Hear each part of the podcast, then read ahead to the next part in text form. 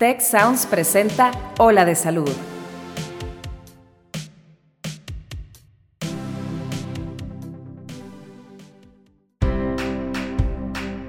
Esto es Ola de Salud. Yo soy Fernando Castilleja. Y yo soy Marcela Toscano. Y aquí comienza tu ruta de bienestar. Hola amigos, bienvenidos a Hola de Salud. Yo soy la doctora Marcela Toscano y como siempre es un gusto recibirlos en este espacio donde buscamos temas que sean de actualidad, que nos ayuden a vivir mejor definitivamente. Y hoy el tema va a estar orientado a, bueno, temas relacionados con la edad. Ahorita no les quiero decir todo, pero pues como ustedes saben, la edad cronológica, pues es un tema como muy concreto, esa es la edad del calendario. Pero luego también tenemos lo que, lo que ha cambiado, creo, en los últimos años, es la edad psicológica y la edad física, que a veces realmente no coinciden siempre con la edad del calendario. Vemos, por ejemplo, ahora adolescentes que parecen adultos en su forma de comportarse y casi, casi hasta en su físico.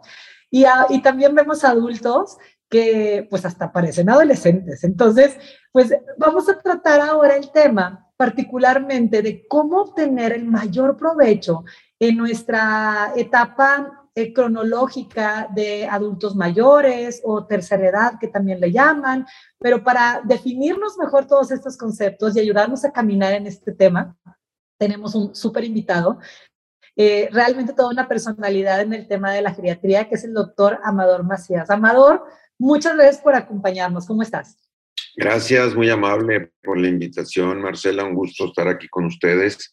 Y qué bueno que tocan este tema, ¿no? Porque pues ya llevan tiempo hablando de muchas cosas relacionadas con la salud, ¿no? Y una de las cosas que definitivamente ha venido cambiando con el paso del tiempo son las cuestiones del envejecimiento, ¿no? Y donde pues la esperanza de vida se ha hecho mucho más larga ahora que años atrás, ¿no? Y esta esperanza de vida pues ha venido cambiando y pues eh, gracias a novedades como la, pues, la contaminación del agua, ¿verdad? Que esté eh, limpia, cuestiones de la nutrición, eh, medicamentos, antibióticos, una serie de cosas, pero pues ahorita la gente vive mucho más que antes. Y con otra actitud, ¿no, Amador? Como que yo veo que realmente a las personas vamos a ponerle entre comillas mayores, porque ahorita pues definimos de qué estamos hablando, pero como a los adultos vamos a ponerle, creo que nos ha caído bien esta, este cambio de sentirnos más jóvenes, aunque tengamos una edad cronológica más grande. O sea, yo de repente me, me da risa que veo fotos de, no sé, a lo mejor de mis papás o de, de, cuando mis papás eran niños, y ves que la gente muy joven ya se vestía y se comportaba como si fuera muy grande. Es más, los, los muchachos de 18 años se dejaban el bigote para sentirse señores y ahorita es como, como pues nada que ver con eso. Entonces, creo que en, en, esta etapa de adultos y adultos mayores, esta actitud hacia sentirnos jóvenes y productivos y a querer gozar la vida nos ha caído muy bien, pero como tú dices, pues ha habido cambios que si no ponemos atención, pues esta actitud de gozo ante la vida, pues no nos va a coincidir con un cuerpo pues enfermo, ¿no? Algo así. Sí, no, y esto definitivamente es importante que lo tenemos que implementar o valorar desde jóvenes, porque si empezamos a hacer los cambios, pues ya que brincamos la tablita, ¿verdad? Como dicen, de los 60 años, pues entonces... Tarde. Pues eh, eh, es factible que no vayamos tan bien, ¿verdad? Entonces sí tenemos que empezar a sembrar desde antes, ¿no? Entonces, ¿cuál, cuál sería? O sea, como, como de qué estamos hablando, doctor? O sea, ¿cuándo empieza, pues, la edad de adulto mayor o de tercera edad? ¿Dónde definimos? Pues eh, eh, los términos son relacionados con, no necesariamente con el proceso del envejecimiento, ¿no? Porque estos cambios en nuestro organismo empieza a cambiar desde los 25 años en delante, ya empezamos con un muchas veces deterioro celular dependiendo de cada persona, de su historial, de su genética, etcétera. Pero estás hablando que, bueno, tercera edad se define a partir de los 60 años en Latinoamérica. Países de primer mundo, dígase pues Estados Unidos, Canadá, hablan de tercera edad o adulto mayor a partir de los 65. Entonces, de repente pudieras encontrarte ahí diferentes porcentajes relacionados con esos cinco años de diferencia que hay, ¿no? Pero para nivel internacional hablamos de 65 en delante, porque cuando tú le dices a los de 60, bueno, que yo ya lo brinqué, ¿verdad? Y te dicen, este, no, pues yo no voy a ir con el geriatra todavía, ¿verdad? Yo me siento bien, ¿no? Casi, casi que hasta te ofendes, ¿no?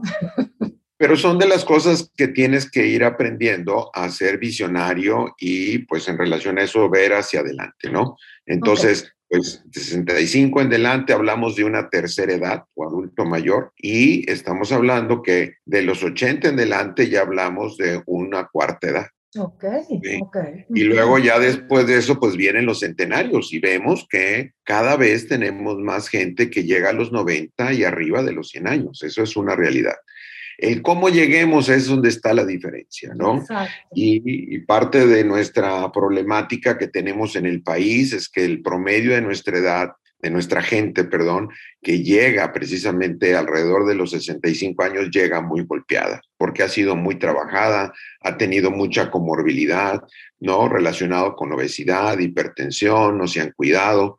Y entonces, nomás para decirte, ¿no? Con los suecos se compara a veces, ¿no? Y el individuo de 65 años este, de nosotros se compara con el de 80 de allá. Wow, ¿cómo crees? porque llega muy deteriorado relacionado pues con el estilo de vida la mayoría de las veces que se ha venido teniendo, ¿no? Entonces, pues sí, esta mentalidad ha venido cambiando y pues eh, la gente que tiene educación, que tiene el recurso económico, pues generalmente es la que se procura llegar en mejores condiciones, ¿verdad? No es ley para esta situación, pero generalmente es lo que solemos ver. Y hay estudios que te demuestran que aquellos que nacieron mejor económicamente, en general, les ha ido mejor en cuanto a esperanza de vida porque han tenido mejor recursos y pues han tenido mejor nutrición y han tenido mejor educación y entonces llegan mejor preservados en determinado momento, ¿no? Y que aparte aquí en México como que no le invertimos tanto al, al tema de la prevención, ¿verdad? Yo pienso cuando te escucho que probablemente los adultos mayores en, vamos a pensar, 30 años, eh, a lo mejor no tengan tanta disparidad con los adultos mayores de países de primer mundo, porque estos chavos que yo veo ahora están como súper conscientes, o sea, están con el tema del ejercicio y con el tema, aunque sea para la foto y las redes sociales, pero lo trae como muy presente. Y los adultos mayores, que ahorita son adultos mayores, personas entre 60 y 80, pues si volteas a ver su edad de juventud, como tú lo dijiste, pues estábamos como mucho más orientados a extensas horas de trabajo y toda la presión económica con las crisis, etcétera, etcétera. Entiendo que por eso llegamos pues más cascabeleando ahí, ya como bien achacositos, ¿verdad? Y pues sí, la gente de ahora, bueno, tiene un poquito más de conciencia y pues sí le tiran a más, ¿no? La esperanza de vida en nuestro país, estamos hablando, bueno, pues alrededor de los 70, y ocho años, ¿verdad? Entonces, este, no, no está tan mal, pero estás hablando que en 1950 pues eran alrededor de 50 años, ¿no? Entonces, pues sí que ha cambiado esta situación, ¿no?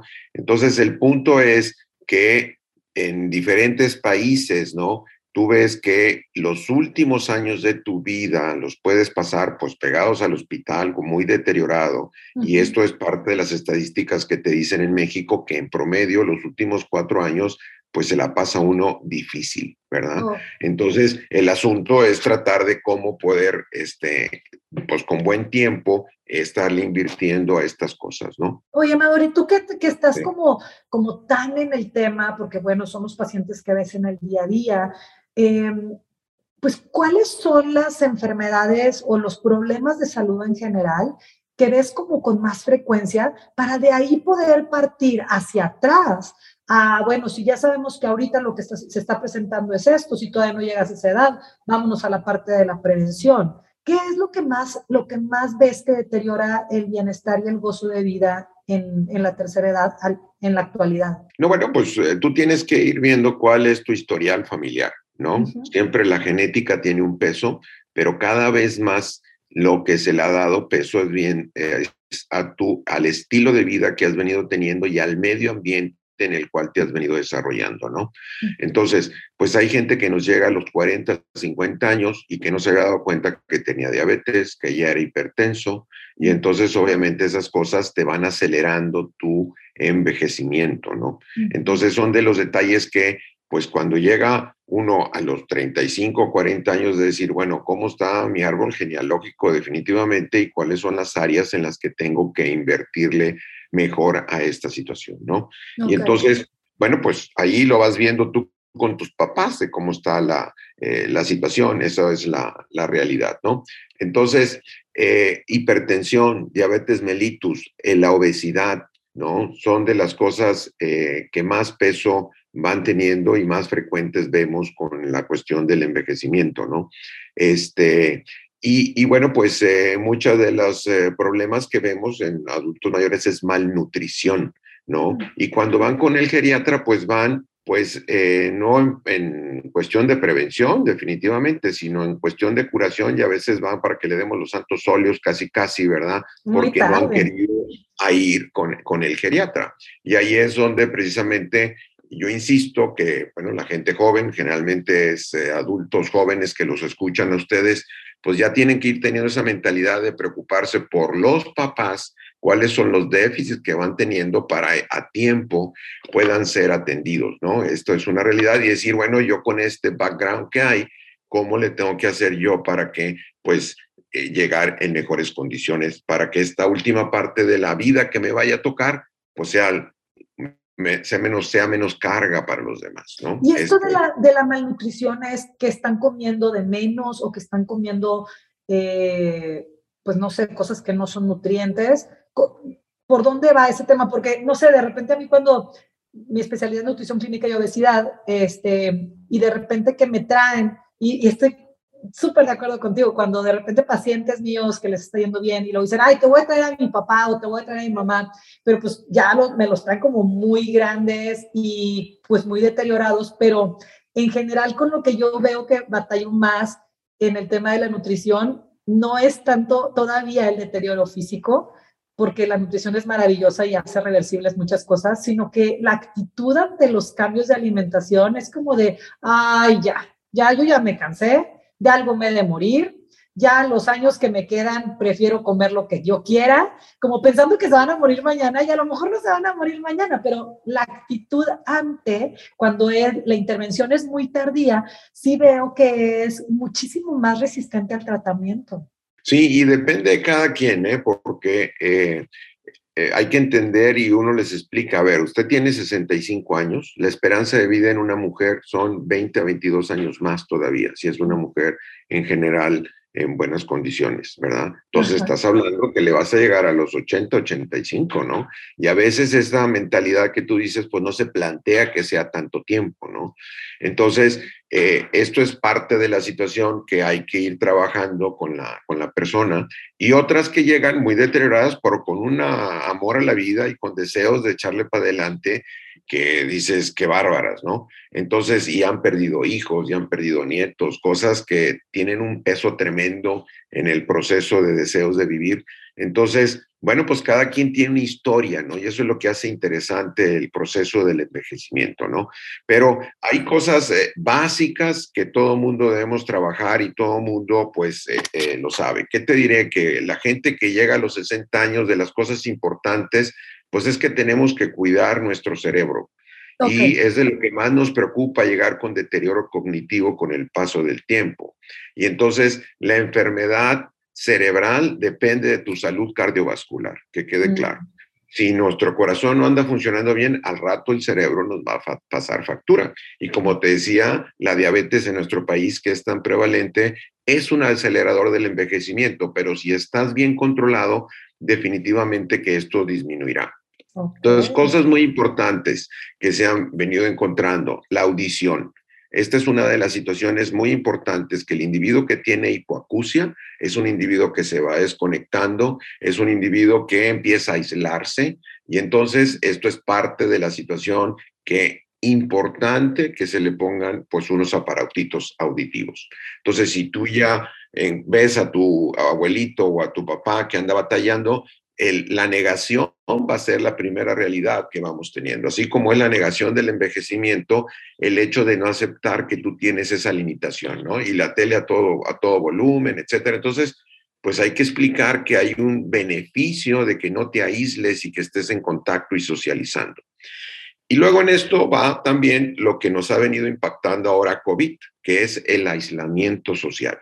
¿Cómo ha impactado fuerte a este grupo de edad, verdad? Tremendamente, tremendamente. Y es la, a la más gente que eh, pues le ha tocado, no solo por las muertes y que bueno, los europeos obviamente nos dieron un ejemplo de lo que podía pasar aquí, de oportunidad hasta cierto punto en los asilos que se pudieran preparar, etcétera, y no llegó con tanta fuerza definitivamente, ¿verdad? Para los pobres que ya están muy, muy frágiles, ¿no?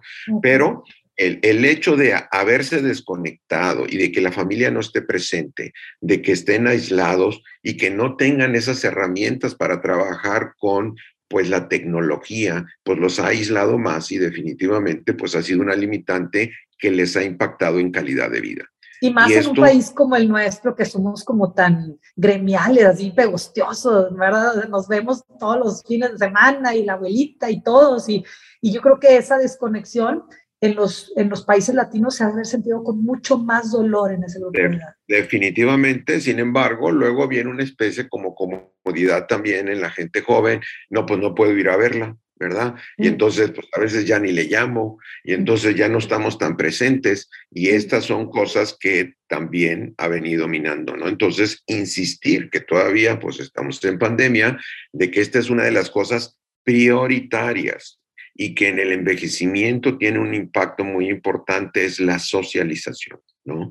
Entonces son de las cosas que, bueno, tenemos que insistir, ¿no? Estas redes sociales de las amistades, ¿no? Que iban y se juntaban a jugar o a tomar el cafecito y la plática y todo el asunto, son cosas que se han roto. Y tal vez ayudarles, ¿no? Con la tecnología, como decías, doctor, porque, bueno, a lo mejor, bueno, es cierto que está la limitante de del, contacto tan físico como quisiéramos, pero independientemente de la relación entre adulto mayor y gente joven como nietos, hijos, etcétera, como lo dijiste ahorita, la relación entre pares de adultos que se entienden, que se tomaban el café, que jugaban a la, a la, a la baraja, pues si están todos iguales, que no saben cómo conectarse está bien difícil. A mí me tocó al principio de la pandemia y yo soy nada, nada tecnológica. No, no te puedo explicar qué vergüenza que lo diga, pero es cierto, ya me estoy descobijando sola. Pero al principio de la pandemia sí me tocó lo poquito que sabía conectar a, a mi madre con sus amigas con las que ella salía a caminar. Este, pues ya no, ya no salía a caminar porque pues estábamos, ya sabes, guardadísimos. Y entonces le enseñé cómo hacer una videollamada de WhatsApp en grupo y entonces, digo, seguramente hay mejores opciones, pero es la única que yo me sabía. Entonces, se empezaron a conectar por videollamada en grupo y una que era como la más fit, les ponía todos los ejercicios y, y ponían todas el WhatsApp y entonces, eh, y, mantuvieron su ejercicio, que bueno, yo creo que se divertían más de lo que hacían ejercicio, pero la veías contenta. Y, y era un grupo de tres señoras maravillosas que que bueno, no sabes que hasta el día de hoy me agradecen. Una cosa tan pequeña de tecnología les cambió totalmente el tema de la socialización. Definitivamente, ¿no? Y entonces eso hace una diferencia, ¿no? Entonces, pues audición, la cuestión de la comunicación y socialización, es de las cosas que más impactan. y el intelecto, lo que nos dijiste, ¿verdad? La estimulación cognitiva, bueno, esta es otra de las cosas que, bueno, pues aquí se da en la socialización, que interactúas el hecho de mantenerte activo, ¿verdad? Este, precisamente con cuestiones, pues ya sea de lectura, cuestiones de ejercicios mentales, ¿verdad? Estas son parte de las cosas que conviene. Pero otra de las cosas fundamentales viene siendo el mantenimiento de la masa muscular. Y esta es una de las cosas que más impactan el envejecimiento que se llama sarcopenia, pérdida de masa muscular, y donde esto va haciendo que vayas teniendo con los años simplemente por edad, a partir de los 25, como te digo, ya empieza a cambiar esto y empezamos a ganar grasa y perdemos más fácilmente masa muscular. Y estas es pues las cosas en nutrición que tú seguramente pues manejas muy bien, pero el hecho de que baje 10% de tu masa muscular, eso baja tu sistema de inmunidad en forma importante. No, y, el manejo de, glucosa, o sea, va, a engordar más fácil, va a tener la glicemia más alta, como todo en general, ¿verdad? Es un espiral. Y entonces, de repente, pues como que estamos, que va a ser ejercicio. Ahorita con la pandemia igual, pues no sales, que esta situación, ¿verdad? No vaya a contagiar. Hay que hacer ejercicio. Y este ejercicio no solo es caminar, sino el insistir de que tenemos que hacer un ejercicio que nos lleve a trabajar con resistencia. Eso es utilizar unas ligas, utilizar unas pesitas, porque definitivamente el caminar simplemente no es suficiente, ¿no? Y muchas veces los médicos no tenemos el tiempo, ¿verdad? O no se lo damos para prescribirlo adecuadamente esta situación, ¿no? Entonces, pues da un gusto que muchas veces hay gente adulta mayor que va a un, gimnasio, ¿verdad? Y está tratando de mantenerse y ese debe ser parte de la rutina y si no, pues tú lo montas en casa, buscas qué hacerlo. Ahorita, pues por internet, ¿verdad? En el YouTube tienes un montón de opciones para seguir ejemplos de cómo usar ligas y cómo utilizar cosas para adultos mayores pero tenemos que romper esta situación donde definitivamente esto es clave. Si yo quiero seguir siendo independiente, no valerme de un bastón, de no valerme una silla de ruedas, la masa muscular es clave. Y entonces, pues junto con la, la, nutrición, son fundamentales precisamente para mantenerte en buenas condiciones, ¿no? Sí, romper esa, esa idea que, que veníamos arrastrando de que la fuerza o el ejercicio de, de, fuerza y resistencia era para el que quería estar musculoso, eh, luciéndose en el bikini. Y pues para nada, como dices, lo que nos mantiene independientes es pues levantarnos de la silla sin ayuda, cargar mis bolsas del súper. Realmente, conforme vamos siendo más grandes, pues digo, por lo menos yo no creo que voy a andar corriendo maratones, pero sí quisiera levantarme de la silla, ¿verdad? Entonces es como que prioridades, ¿verdad? Definitivamente, ¿no? El hecho de que estás viendo la televisión con tus novelas o tu actividad, tienes que romper ese ciclo y yo les digo, a ver, cada hora se tiene que levantar cinco minutitos, dar una vuelta, romper el ciclo que tiene el sedentarismo y luego ya otra vez sigue ahí con su actividad que estaba haciendo, ¿no? Que incluso esto implica también para nosotros jóvenes, ¿verdad? Que de repente tienes sesiones largas ahí de estar sentado, pero que tienes que romper esta situación de ciclicidad ante esta situación, ¿no?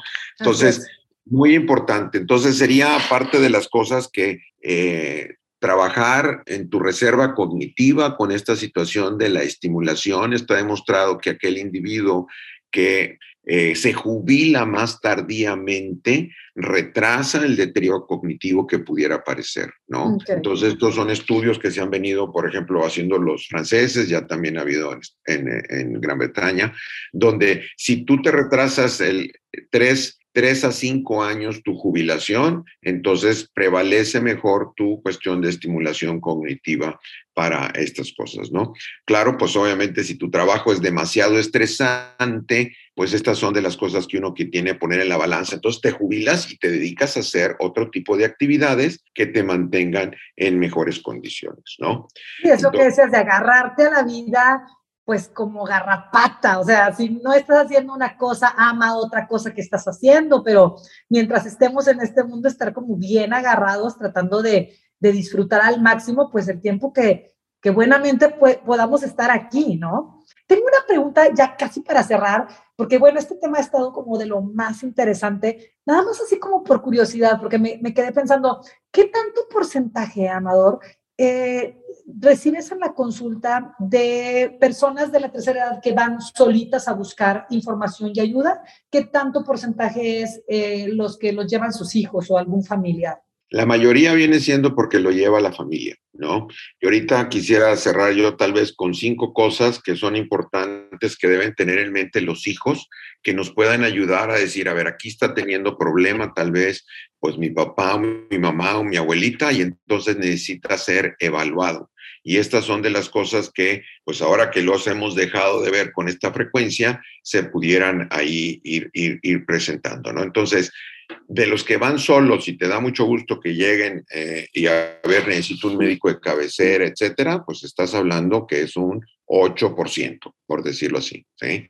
Y de los que te llevan, pues es la, la mayoría, ¿no? Otros porque bueno, pues eh, eh, cambiaron de doctor o porque les dijo su médico de cabecera, ¿sabe qué? Ya conviene que lo vea el geriatra, ¿verdad? Y entonces llegaron referidos por, por un colega para esta situación. O sea, que, que hay que estar atentos, como tú dices, ¿no? Es como ya no estar esperándonos a que estemos demasiado grandes, demasiado enfermos, que alguien más tenga que llevarnos, sino que empezar a tomar responsabilidad propia.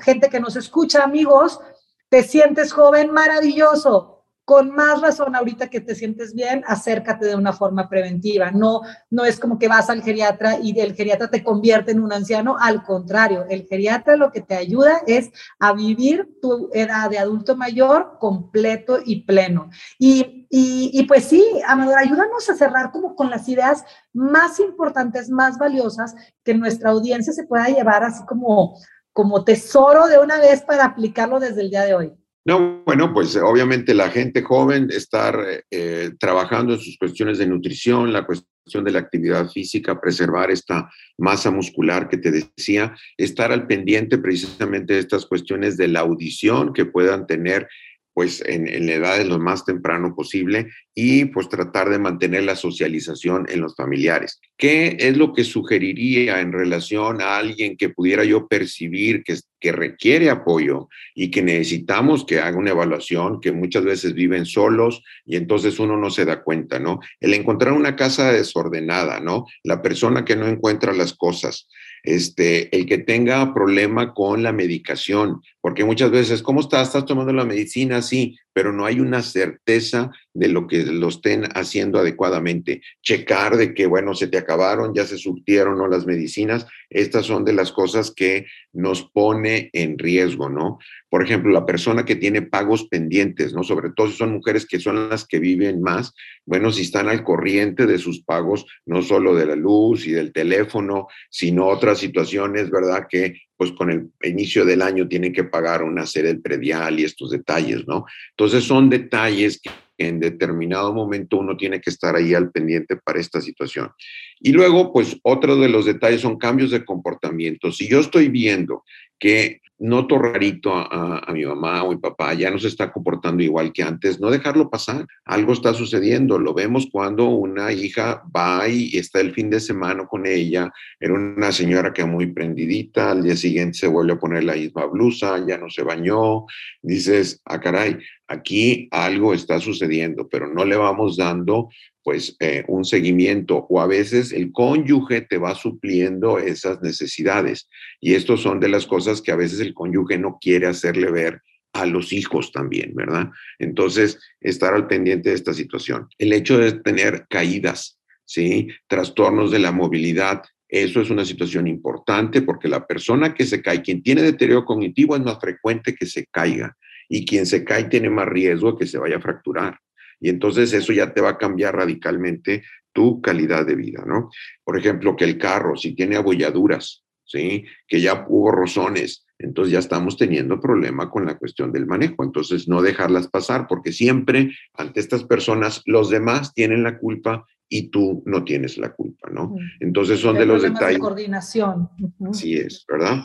Este, y bueno, pues la persona que extravía cosas básicas, ¿no? Las llaves del carro, las llaves de la casa, el bastón donde lo dejé, pues eh, requieren una evaluación, ¿no? Entonces serían detalles o tips para ahorita los jóvenes, están al pendiente de los que están arriba de nosotros, como para tomar en cuenta y decir, a ver, necesitamos una evaluación simplemente por chequeo, ¿verdad?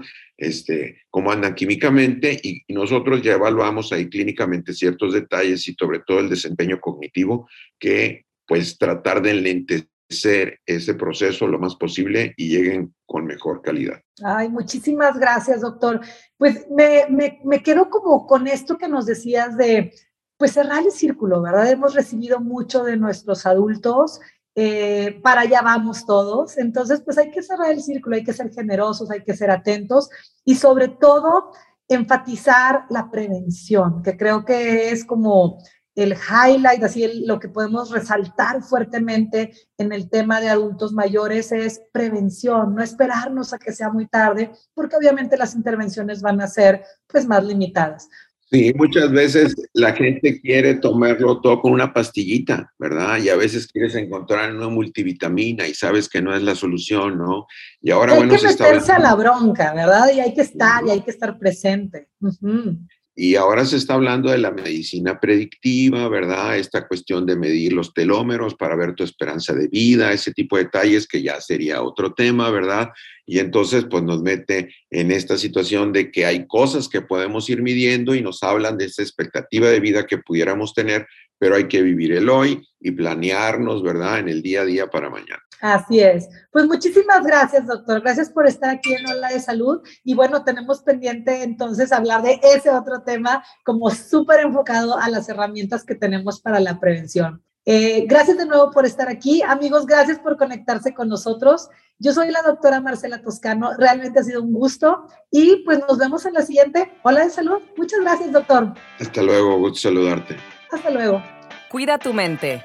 Los expertos del TEC de Monterrey brindan herramientas y consejos para potenciar una vida positiva. ¿Por qué nos es tan difícil a veces perdonar? Un programa con ejercicios y rutinas para ayudarnos a cultivar una vida plena. El perdón es una elección. Escúchalo en Spotify, Apple Podcast y Google Podcast.